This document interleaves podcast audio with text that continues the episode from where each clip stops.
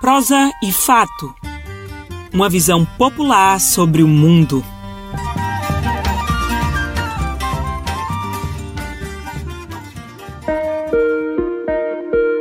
A educação não muda o mundo. A educação muda as pessoas.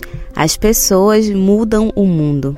Essa é uma famosa frase do educador pernambucano Paulo Freire, que, se estivesse vivo, completaria 100 anos no próximo dia 19 de setembro. Diante da sua imensa contribuição para educação, cultura e comunicação no Brasil, é que durante todo o mês de setembro vamos nos debruçar sobre a vida, a obra e o legado de Paulo Freire.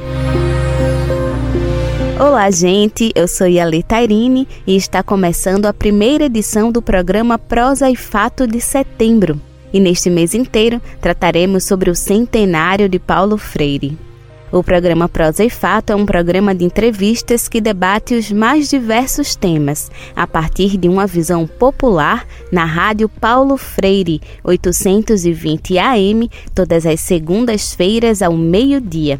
Você pode ouvi-lo também na Rádio Brasil de Fato e nas principais plataformas de streaming, como Spotify e Google Podcasts. Vocês estão ouvindo o programa Prosa e Fato, uma visão popular sobre o mundo.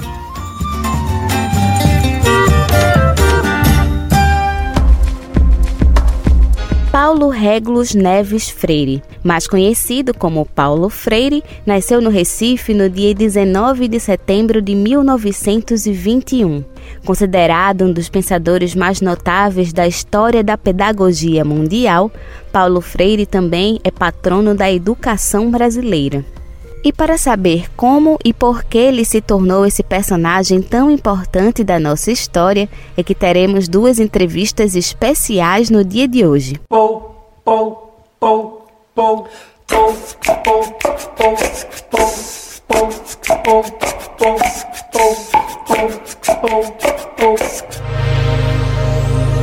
Ana Maria Araújo Freire, ou Nita Freire, como é mais conhecida, é educadora e foi companheira de Paulo Freire durante muitos anos, tendo o conhecido ainda criança aqui no Recife. Atualmente se dedica a organizar, publicar e divulgar a obra de Paulo Freire, como sucessora legal do educador. Nita é a nossa primeira convidada do Prosa e Fato de hoje. Seja bem-vinda ao nosso programa, Anitta. E bem, você conviveu durante alguns anos ao lado de Paulo Freire como companheira, mas já o conhecia desde criança, né? Então, como você definiria Paulo Freire enquanto companheiro, amigo, como pessoa? Eu vou te dizer, infelizmente, não foi muito tempo que eu fiquei com Paulo como mulher dele. Eu fiquei com, ao lado de Paulo como mulher somente 10 anos. Eu acho isso muito pouco, foi muito pouco, não é? é nós, eu conheci Paulo, eu tinha menos cinco anos, estudou no colégio do meu pai, e depois a gente não perdeu mais contato, porque ele estudou sete anos lá, frequentava a casa dos meus pais, quando eu era criança, e sempre fui acompanhando a vida dele. Depois ele foi para o exílio, Aí, durante esse tempo de exílio, eu vi Paulo somente uma vez, quando eu passei pela Suíça. Eu estava com meu marido primeiro e ele com a mulher primeira dele também. Então, nós nos encontramos os quatro, almoçamos juntos, eu voltei. Aí, quando aconteceu a possibilidade de, Paulo voltar, que isso foi uma promoção, foi um, um, uma luta que Dom Paulo Evaristo Armes fez, para trazer Paulo, é, com garantias de que ele não seria molestado. É até importante eu te dizer uma coisa: as pessoas no Recife, em geral, ficaram muito sensibilizadas, muito magoadas, porque Paulo não voltou para o Recife, Paulo voltou para São Paulo. É que naquele tempo ainda estava havendo uma perseguição menos menos pública, menos conhecida, mas tinha muita perseguição. E Paulo foi um dos homens que que o golpe civil militar queria liquidar. Então, Dom Paulo Evaristo disse, Paulo, você não deve ir para o Recife. Porque, inclusive, eu só consigo garantias, só consigo garantias se você estiver em São Paulo. Lá eu posso conseguir que você tenha, te ofereço um emprego na PUC e te proporciono uma, um ambiente de mais paz, né? Então foi por isso que Paulo veio para São Paulo. E aí, depois de alguns anos, eu perdi o meu primeiro marido. Isso foi em 85, em 86 a Elsa morreu, meu marido era Raul, Elsa morreu, e ficamos viúvos. E ele era o meu orientador de dissertação. Eu estava fazendo com a, a orientação dele, com a jurisdição dele. E ele ficou uns meses sem trabalhar. Depois eu digo, olha, Paulo, eu vou desistir desse negócio, a educação está ganhando muito pouco, eu tenho muitos compromissos a pagar, tem minha sogra, tem minha filha que estava entrando na Unicamp, era muita coisa. Ele disse, olha, Anitta, tu é que sabes, mas se tu esperares um pouco, tu defines depois. E assim foi, ficamos aí, um dia ele telefonou e disse, olha, eu vou voltar a trabalhar, vamos marcar um dia. Aí eu marquei o dia e entre e uma vez, e duas vezes, e três vezes, findou, como ele disse, dizia, mudou a natureza de nossas relações. Quer dizer, de amigo, de, de professor que ele foi, no colégio do meu pai, depois aqui na PUC, de meu orientador, então nós viramos um casal amoroso, muito amoroso, com muito amor mesmo, então transformamos, Paulo diz, a natureza de nossas relações. Ah, que bonita. É, é, que bonito. É, realmente as nossas relações passaram por, por situações, condições diferentes, né? Mas Paulo tinha uma, uma inteligência para o nome certo às coisas, não é?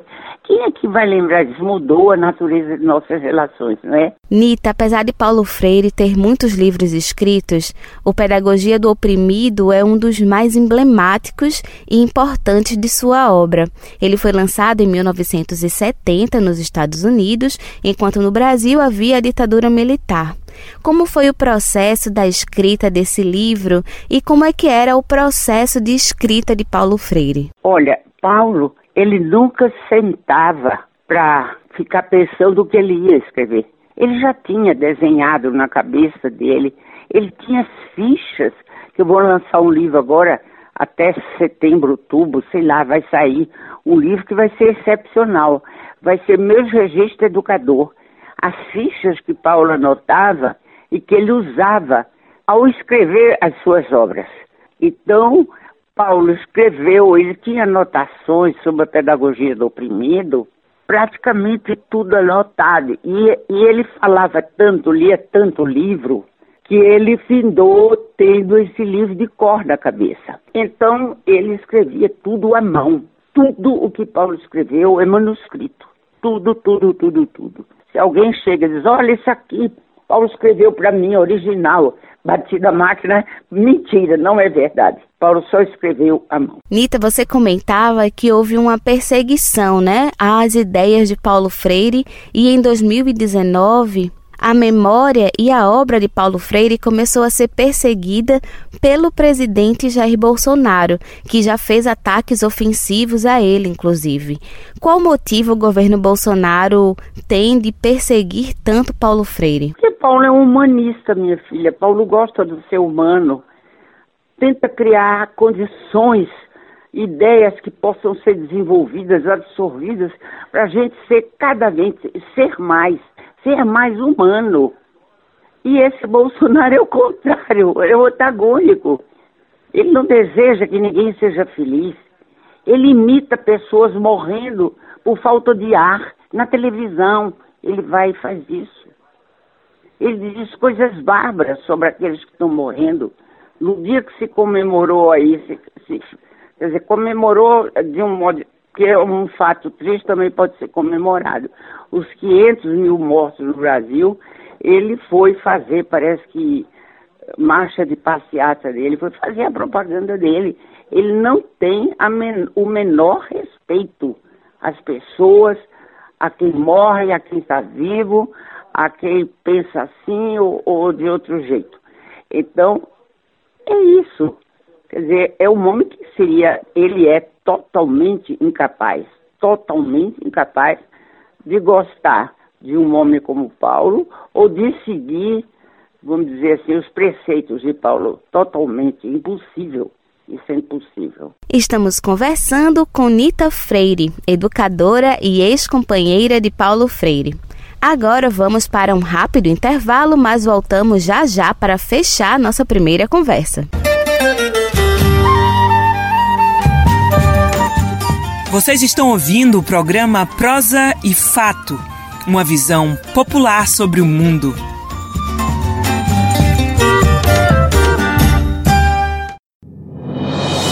A ABJD é a Associação Brasileira de Juristas pela Democracia. Defende o Estado democrático de direito, a presunção de inocência, o devido processo legal e o acesso à justiça. A ABJD é a única organização do Brasil que reúne todas as categorias de juristas do estudante à juíza, da servidora do sistema de justiça ao defensor público. Juristas democráticos são essenciais para evitar retrocessos e avançar nos direitos e garantias. Faça parte da ABJD. Entre no site e associe-se a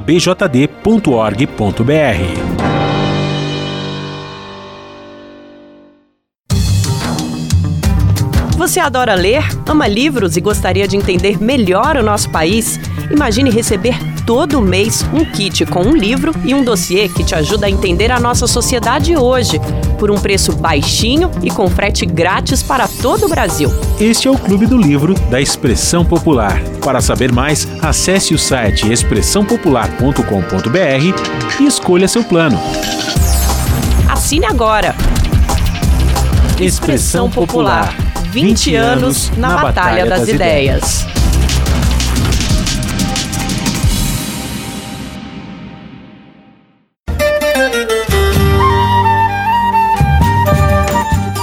Voltamos a apresentar o programa Prosa e Fato, uma visão popular sobre o mundo.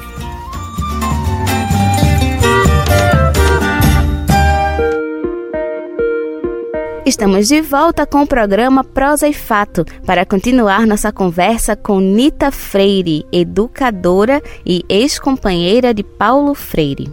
Nita, Paulo Freire recebeu o título de doutor honoris causa em mais de 40 universidades no Brasil e no exterior, e também foi o único brasileiro cuja obra esteve entre as 100 mais solicitadas pelas universidades norte-americanas.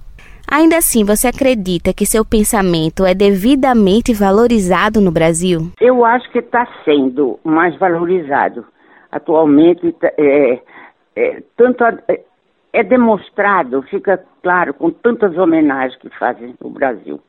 Eu quero te dizer, Paulo tem 47, 40, é, 42 títulos honoris causa, depois mais cinco de, de grau acadêmico superior, como professor emérito, professor honorário, etc., de algumas universidades.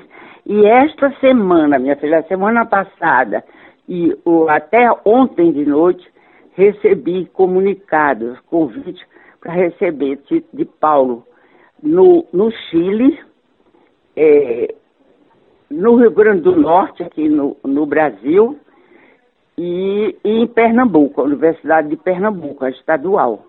Vai conceder título a Paulo também. Então são mais três títulos. É uma coisa incrível. Paulo assim chega juntando as duas categorias, ele chega a 50 títulos de, de mais alta significação acadêmica. É muita coisa. Ele certamente é o que tem mais títulos no Brasil e muito possivelmente o que tem mais títulos no mundo todo. Então, para fecharmos a nossa conversa, é, Paulo Freire chegou a ser seu professor na infância e seu orientador na pós-graduação no mestrado da PUC.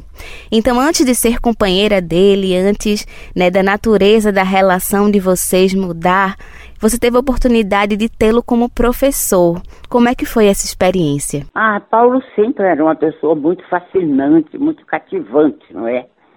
E sempre interessado no outro, não maltratava, não vinha com ironias, não vinha com notas baixas, não é? Quando ele não gostava tanto de uma coisa, ele dizia, olha, vamos conversar um pouco sobre isso, vamos pensar como você faria isso melhor. Então, Paulo era um homem desse tipo, e não um, um massacrante, um professor chato que ofende os alunos, nada disso. A questão do respeito em Paulo podia ser um respeito desde um bebê até um, um senhor, uma senhora muito mais velha do que ele. Paulo tinha respeito a qualquer pessoa, de qualquer raça, de qualquer religião, desde que não se declarasse antagônico dele. Aí sim. Quer dizer, ele respeitava, inclusive, porque aí se afastava. Ele não tinha é, vontade nem dialogava com pessoas assim, tão cruéis como a gente tem visto ultimamente, né? Isso não fazia parte do, da vontade dele. Acabamos de conversar com Nita Freire, educadora, ex-companheira de Paulo Freire conversamos bastante sobre a importância da obra de Paulo Freire para o Brasil. Mas você sabia que Paulo Freire contribuiu para a queda do apartheid na África do Sul? Pois é, vamos saber os detalhes na reportagem de Daniel Giovanais. O pensamento do educador Paulo Freire influenciou as lutas antirracistas na África do Sul que levaram à queda do apartheid, o regime de segregação que vigorou no país até 1998. Essa contribuição fica evidente no dossiê intitulado como Paulo Freire e as Lutas Populares na África do Sul, publicado pelo Instituto Tricontinental de Pesquisa Social em novembro. O material reúne depoimentos de militantes sul-africanos e demonstra que as ideias do educador estão na base da formação do movimento da consciência negra, do movimento sindical e de organizações que compõem a Frente Democrática Unida. Coordenador do Tricontinental na África do Sul, Richard Pittaus ressalta que a conjuntura mudou, mas o pensamento freiriano continua relevante no país. Freire apresenta um caminho de verdadeiras lutas humanas em todo o país, não como a ideia de que são as elites que devem pensar, organizar, liderar os processos, enquanto os oprimidos, como um todo, devem segui-las. Ele mostra o caminho participando, de fato, nos espaços de trabalho e apresenta outras relações possíveis entre o intelectual formado na universidade e as pessoas que não tiveram a mesma oportunidade. Nascido em 1921, Freire enxergava o papel da comunidade e das organizações de trabalhadores como vitais na formação de consciência crítica, necessária para superar a dominação e a dependência dos oprimidos. O dossiê mostra que o interesse do educador sobre os efeitos da colonização o aproximou da obra de intelectuais marxistas africanos, como Frantz Fanon e Amilcar Cabral. Ele próprio dizia que, como nordestino, estava de certo modo culturalmente ligado à África. Perseguido pela ditadura militar no Brasil, o intelectual pernambucano visitou seis países africanos: Zâmbia, Tanzânia, Guiné-Bissau, São Tomé e Príncipe, Angola e Cabo Verde. Além de desenvolver programas de alfabetização de adultos, reuniu-se com o Movimento Popular de Libertação de Angola, a Frente de Libertação de Moçambique e o Partido Africano para a Independência da Guiné e Cabo Verde. Pittauzi explica que a influência de Paulo Freire no continente não deve ser atribuída a alguma novidade trazida por suas teorias, em relação a pensadores africanos do século XX, mas pelo compromisso do educador com a intersubjetividade, relacionando política e reconhecimento mútuo das personalidades dos indivíduos, e assim dialogando com diversos modos africanos de compreensão do mundo. O dossiê do Tricontinental reúne também o testemunho de alguns lutadores sociais e reafirma a centralidade das ideias freirianas mesmo após o fim do apartheid. Afinal, a luta contra o regime não significou automaticamente o fim da opressão, e o programa de reforma agrária estatal mostrou-se distante da proposta emancipatória original. Hoje, o Movimento dos Trabalhadores Rurais Sem Terra, o MST, colabora para manter viva a chama do pensamento de Paulo Freire no país africano. Os camponeses brasileiros construíram relações estreitas com o Sindicato Nacional dos Metalúrgicos da África do Sul e com a Bahali Bacedonlon, respectivamente o maior sindicato e o maior movimento popular do país. Militantes das duas organizações já participaram de cursos da Escola Nacional Florestan Fernandes, escola de formação política do MST em Guararema, no estado de São Paulo, e cruzaram o Atlântico de volta à África do Sul com novas reflexões sobre a obra inesgotável do educador brasileiro. De Brasília, da Rádio Brasil de Fato, Eric Jimenez.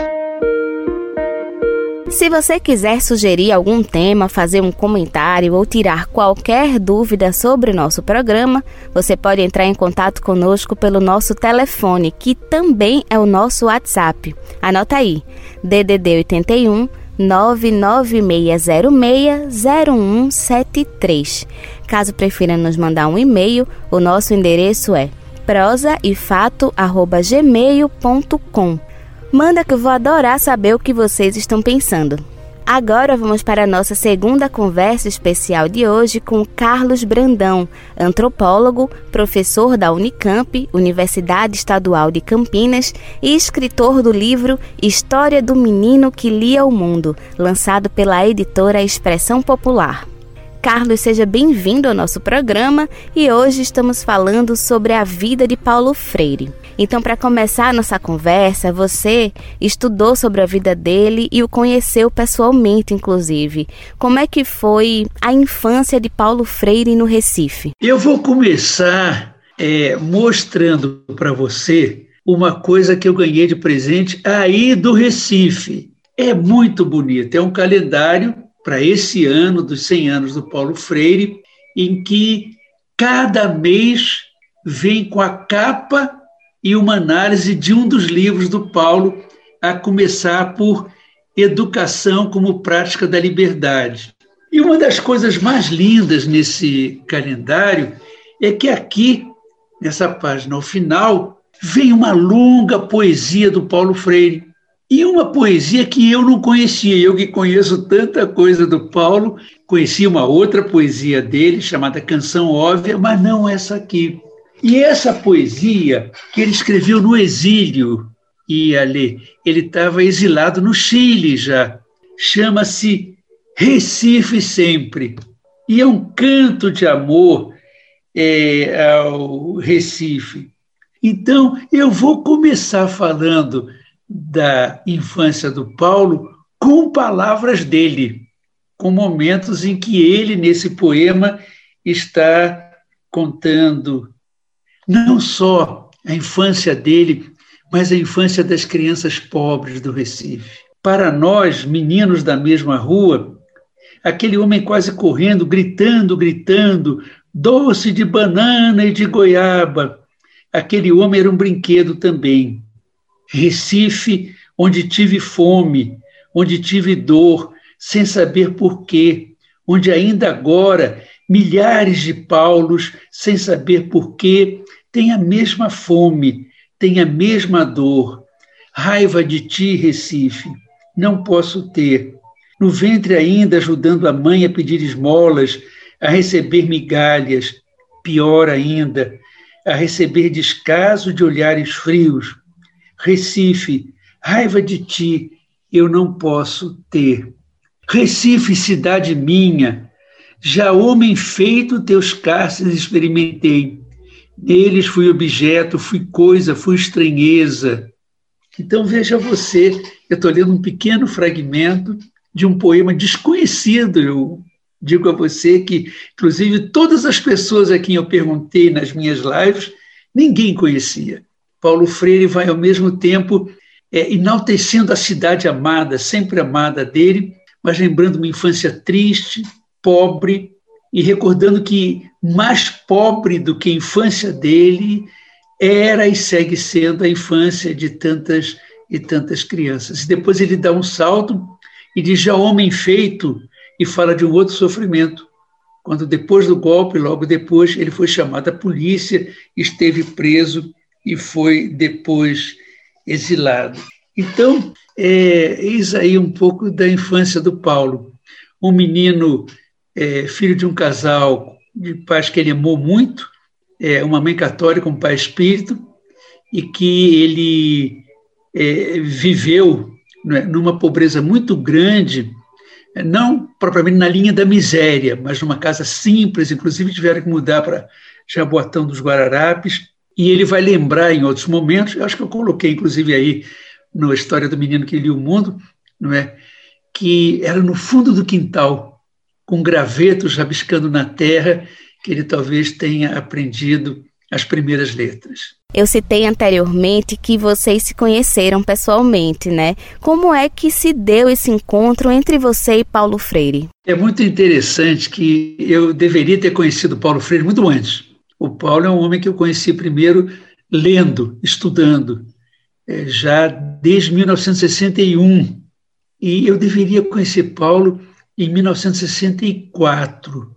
Imagine você que no dia 31 de março de 1964, é, na noite do golpe militar que se consumou no 1 de abril, houve o último encontro de que Paulo participou antes do exílio, que foi com educadores do Centro-Oeste, em Brasília, Goiás e em Mato Grosso.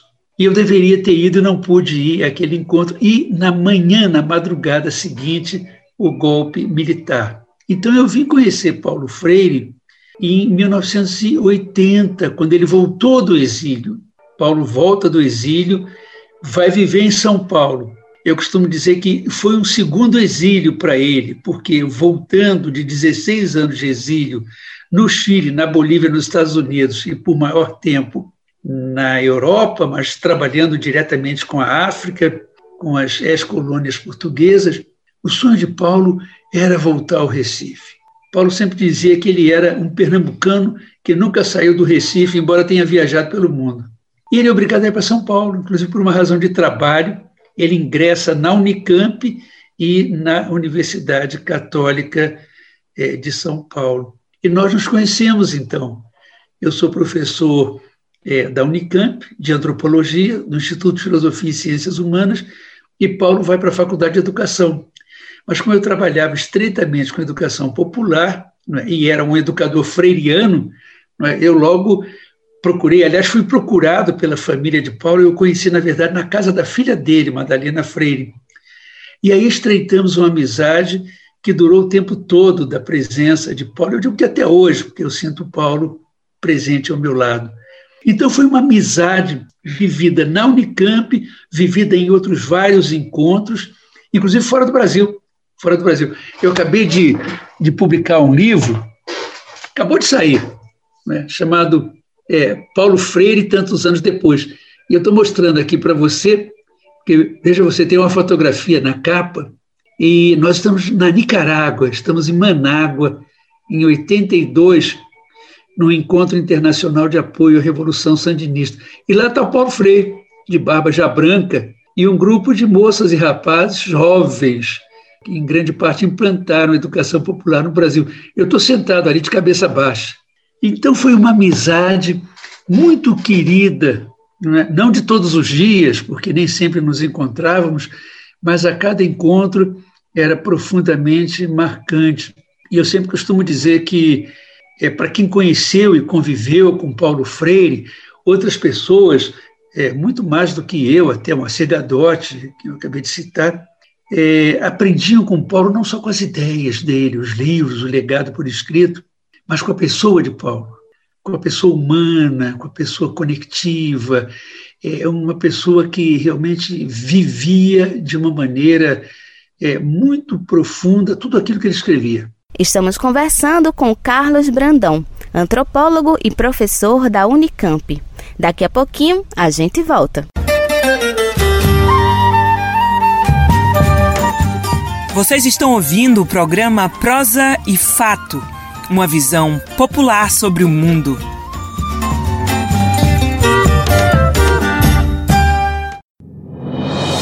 A ABJD é a Associação Brasileira de Juristas pela Democracia. Defende o Estado democrático de direito, a presunção de inocência, o devido processo legal e o acesso à justiça. A ABJD é a única organização do Brasil que reúne todas as categorias de juristas do estudante à juíza, da servidora do sistema de justiça ao defensor público. Juristas democráticos são essenciais para evitar retrocessos e avançar nos direitos e garantias. Faça parte da ABJD. Entre no site e associe-se a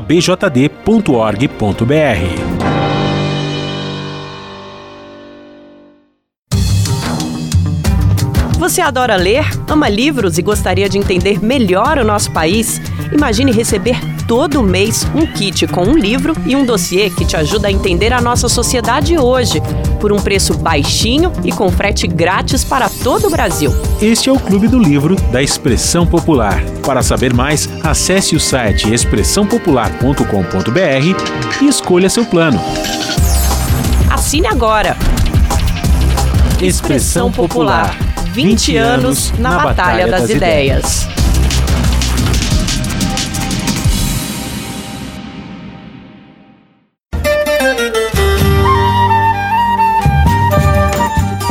Voltamos a apresentar o programa Prosa e Fato, uma visão popular sobre o mundo.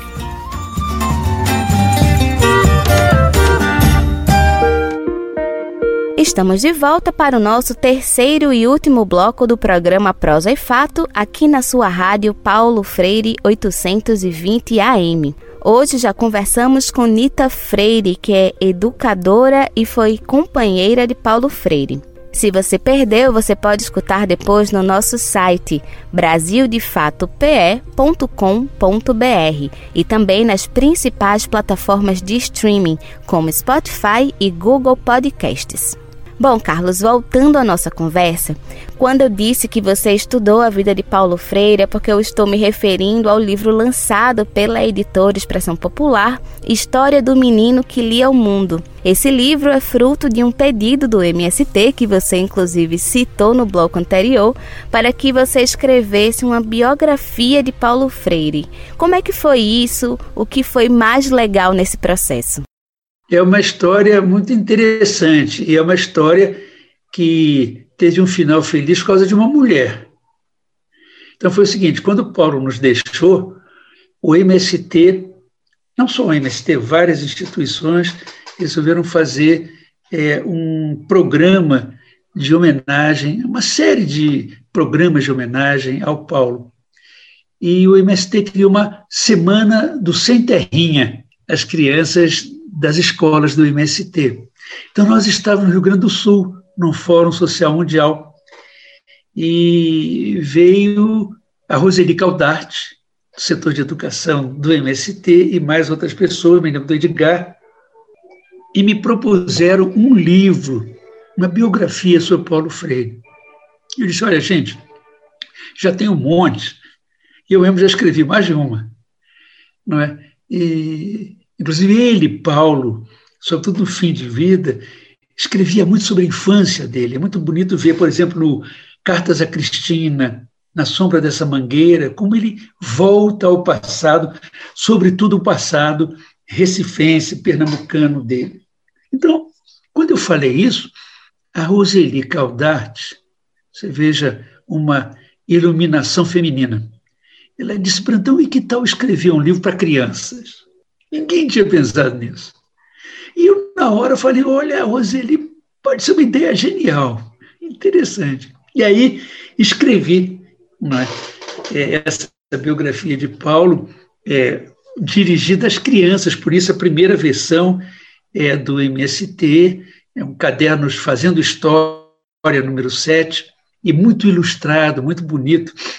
E agora saiu uma edição na Colômbia, também muito ilustrada, muito bonita, que me deixou. Bom, Carlos, Paulo Freire foi um pensador da praxis, né, da teoria e da prática ao mesmo tempo.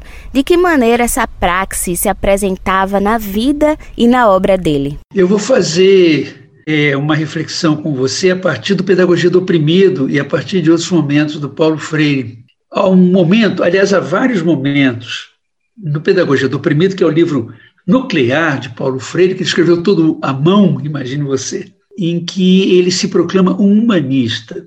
Muita gente se pergunta se Paulo era marxista, se ele era cristão, se ele era existencialista. E não, quando você vai no Pedagogia do Oprimido, aliás, em outros momentos, em entrevistas, digamos que a única assinatura dele é humanista. E ele usa muito palavras humanizador, humanismo, mas com um detalhe: presente no Pedagogia do Oprimido e presente, inclusive, em outros momentos, inclusive em falas e cartas dele. Paulo gostava muito de trabalhar com jogos de opostos entre palavras. Por exemplo, beleza e boniteza. Ele usava muito mais a expressão boniteza. Esperançar e esperar. Ele dizia: esperar é o que você quer que aconteça, esperançar é o que você faz acontecer. E também humanismo e humanitarismo. Então ele dizia: uma coisa é o humanitarismo teórico tão propagado pela filosofia europeia, que, que pensa é, profundamente o mistério do humano, mas que para aí, que para na contemplação não é, é, do problema, do mistério do ser humano. Eu defendo um humanismo da praxis, um humanismo da ação.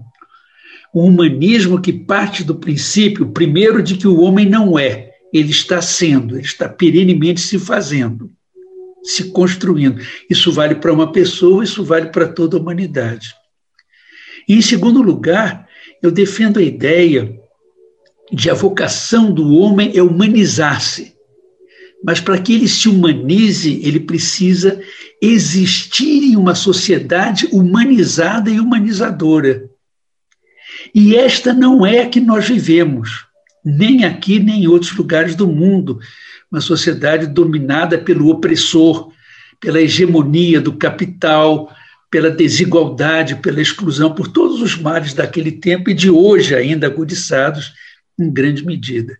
Então, o meu humanismo é um humanismo da criação do humano e da criação do humano através de uma transformação revolucionária e radical da sociedade que desumaniza é, o ser humano. Daí esse humanismo da praxis, que em Paulo Freire vai desaguar na educação assim como em Augusto Boal, companheiro dele também exilado, pernambucano, criador do Teatro do Oprimido. Tudo isso deságua no teatro, assim como em Tiago de Mello, amazonense, poeta também exilado com ele, deságua na poesia, em Paulo Freire deságua basicamente na educação. E para fechar nossa conversa, como você definiria a história e a vida de Paulo Freire? Como eu disse a você, é, a ideia nuclear em Paulo Freire é a de que os seres humanos são seres perenemente imperfeitos, mas perenemente aperfeiçoáveis. São seres inacabados, mas que por isso mesmo têm como missão estar perenemente trabalhando pelo seu acabamento. Então, Paulo Freire, ele é para mim, né, em vez de dar um carimbo nele, eu prefiro pensá-lo em trânsito, ele é uma pessoa sempre em busca de ser alguém melhor do que ele era. E eu posso até terminar, já contei essa história tantas vezes, e eu não presenciei, que me contou foi uma cigadote, que quando um grupo de pessoas é, de São Paulo quis criar o Instituto Paulo Freire, que existe até hoje, assim como há um centro Paulo Freire aí no Recife, foram conversar com Paulo e apresentaram a proposta. Paulo pensou um momento e, segundo Macigadotti, ele teria respondido assim: Gente, se for para me repetir, não vale a pena criar esse instituto. Mas se for para me superar, podem criar.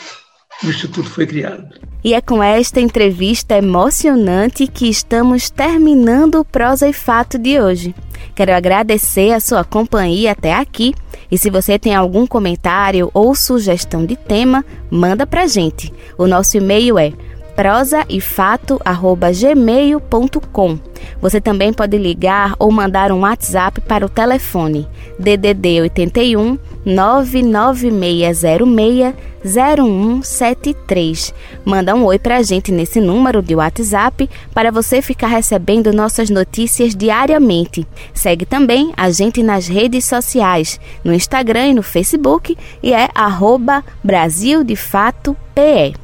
E se você quiser escutar novamente, é só entrar no site do Brasil de Fato, www.brasildefatope.com.br e também nas principais plataformas de streaming, como Spotify e Google Podcasts. Obrigada pela sua audiência e até a próxima semana. Temos um encontro marcado aqui na Rádio Paulo Freire toda segunda-feira ao meio-dia. Este programa é uma realização do Brasil de Fato Pernambuco e conta com a apresentação e roteiro de Iale Tairine, produção de Rani de Mendonça e Iale Tairine. Apoio equipe de jornalismo do Brasil de Fato. Edição CP Mídia. Um abraço bem forte, se cuidem e até semana que vem. Você acabou de ouvir o programa Prosa e Fato, uma realização do Brasil de Fato Pernambuco. Acompanhe mais notícias acessando brasildefatope.com.br e também nos sigam nas redes sociais.